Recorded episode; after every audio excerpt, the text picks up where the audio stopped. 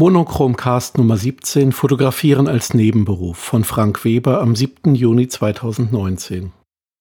Liebe Schwarz-Weiß-Gemeinde, in den Essays zur deutschen Literatur von Arno Schmidt gibt es einen Text Dichten als Nebenberuf. Er stellt dort fest, dass das Dichten als Nebenberuf dazu führe, dass die Dichter ausbrennen und jung sterben, so wie Schiller, oder unproduktiv wären, wie Goethe während seines Ministeramtes, der in Briefen mitteilt, dass ihm nur eine Handbreit Zeilen seines Werther am Tag gelänge. Der Dichter müsse sich notfalls anderen Tätigkeiten entziehen, um überhaupt produktiv sein zu können, in dem Feld, das eigentlich seines ist. Wie ist das in der Fotografie? Der Fotoblogger Mike Johnston veröffentlicht in der Zeit nach seiner Augenoperation, in der Bildschirmarbeit verboten ist, ältere Texte erneut oder Gasttexte, die andere ihm zur Verfügung gestellt haben. Ein Text aus dem Jahr 2015 stellt fest, dass zu fotografieren eine Freizeitbeschäftigung sei, wie zu angeln, zu stricken oder Golf zu spielen. Es gäbe Profigolfer und auch im Surfen gibt es Profis, aber das sind sehr wenige. Ob es beim Stricken so etwas auch gäbe, das sei an Johnston vorübergegangen. Jedenfalls stricke niemand, um damit berühmt und anerkannt zu werden oder gar im Museum zu landen.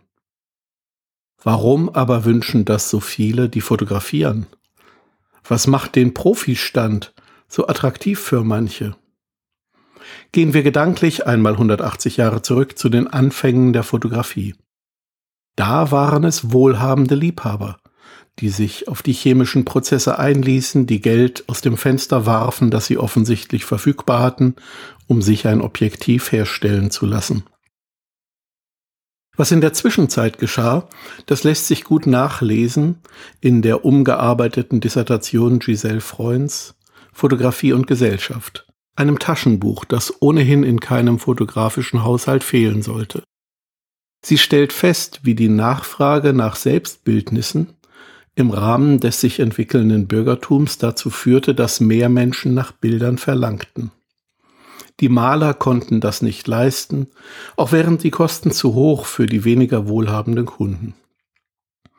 Also gab es im 19. Jahrhundert Scherenschnitte und eben die Fotografie, die diese Nachfrage bedienten. Später erforderte dann die Pressebilder denn die Drucktechnik war inzwischen technisch imstande, Fotos zu rastern und zu drucken. In den Kriegen wurde die Bildberichterstattung wichtig, denn sie zeigte denen fern der Front, wie es aussah, meist geschönt, oder aber eben auch in aller Deutlich und Hässlichkeit. In Friedenszeiten wurden Mode, Lebensstil und Konsumware vom Printjournalismus und der Werbung nachgefragt. Da die Fototechnik anspruchsvoll war, zumal mit künstlicher Beleuchtung, heuerte man Profifotografen an. Inzwischen schrumpft der Markt, in dem Menschen bereit sind, für Bilder zu zahlen.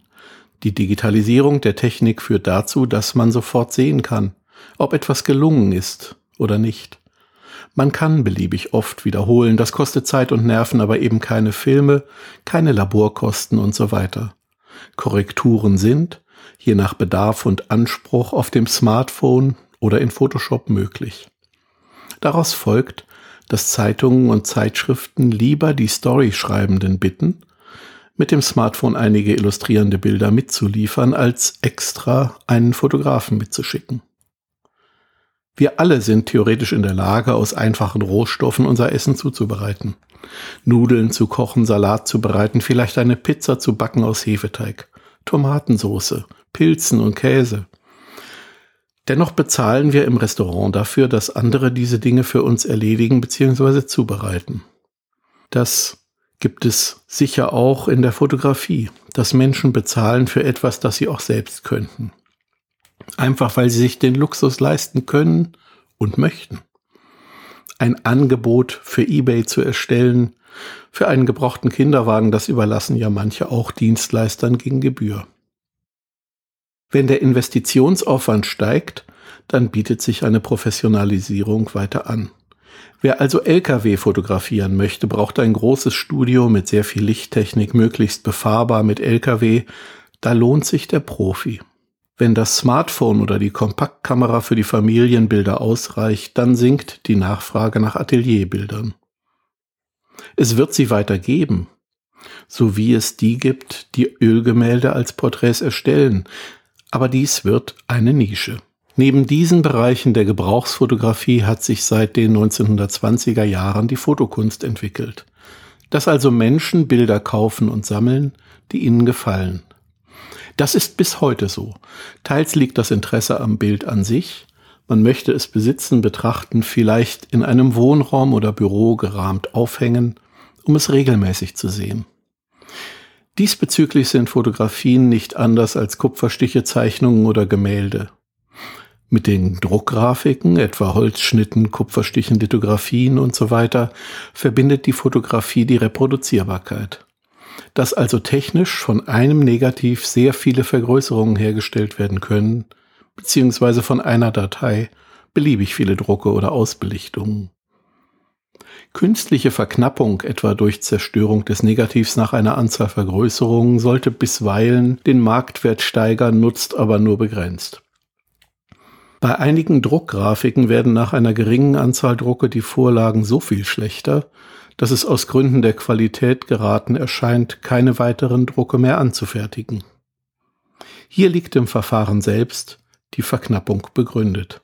Kaum jemand kauft Bilder als Werke der Fotokunst, leider. Das liegt daran, dass wir alle nur begrenzt Platz haben und echte Sammler rar geworden sind. Oft handelt es sich im Kunstmarkt um Investitionen.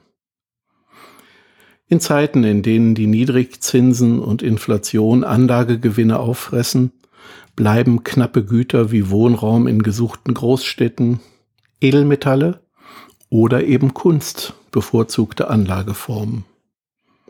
Ich gönne denen, die ihre Werke so verkaufen, durchaus die Erlöse allein, das sind sehr wenige. Und wenn die meisten dieser Bilder dann in Zollfreilagern verschwinden, hilft das diesen Werken der Bildkunst nur begrenzt.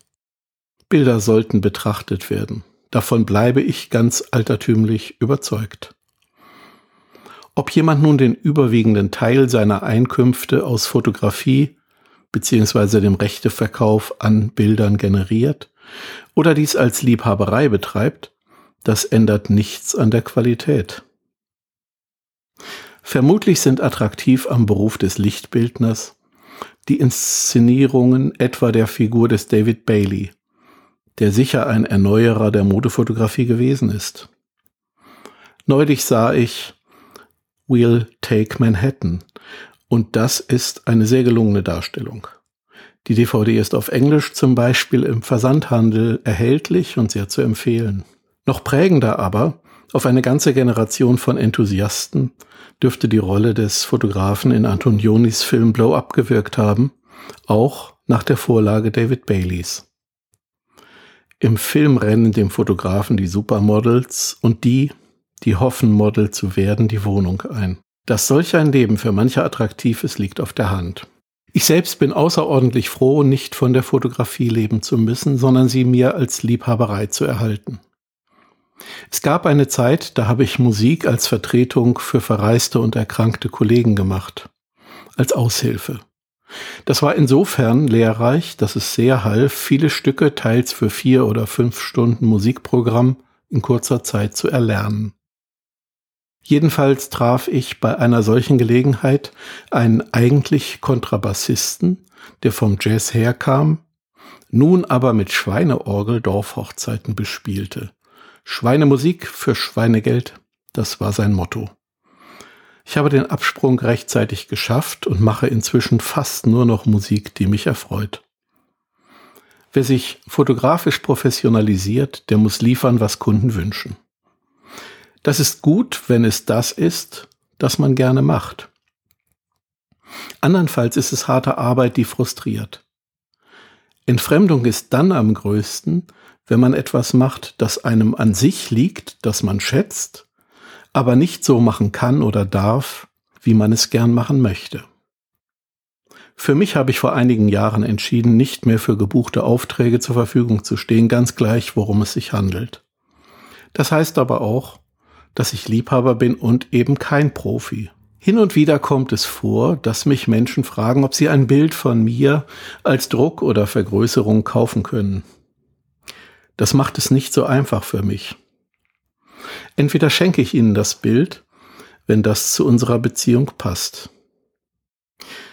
Wenn ich gefragt werde, was es kostet, sind es dann die 3,60 Euro für Papier und Tinte für einen A4-Pigmentdruck? Oder muss anteilig etwas für Drucker, Software, Computer und Kamera hinzu? Das wären quasi Abschreibungen auf etliche tausend Euro. Wenn ich analog arbeite, sind es dann die drei Euro für ein 24 mal 30 Bild, die das Fotopapier mich kostet und die Chemie? Oder sind es die Proben, die sich leicht auf 15 bis 20 Euro addieren? Oder sollte ich die zwei oder drei Stunden Zeit im Labor mitrechnen, einschließlich des Ansetzens der Chemie und so weiter? Klar, dann wären es eher 60 bis 80 Euro für ein Bild, aber die möchte sich ja kaum einer der Bekannten oder Freunde bezahlen. Also gar kein Bild? Oder verschenken? Oder Selbstausbeutung? Oder wie? Ich denke derzeit an einem anderen Modell für mich herum, eben einem, bei dem ich die Kontrolle über das Verfahren behalte.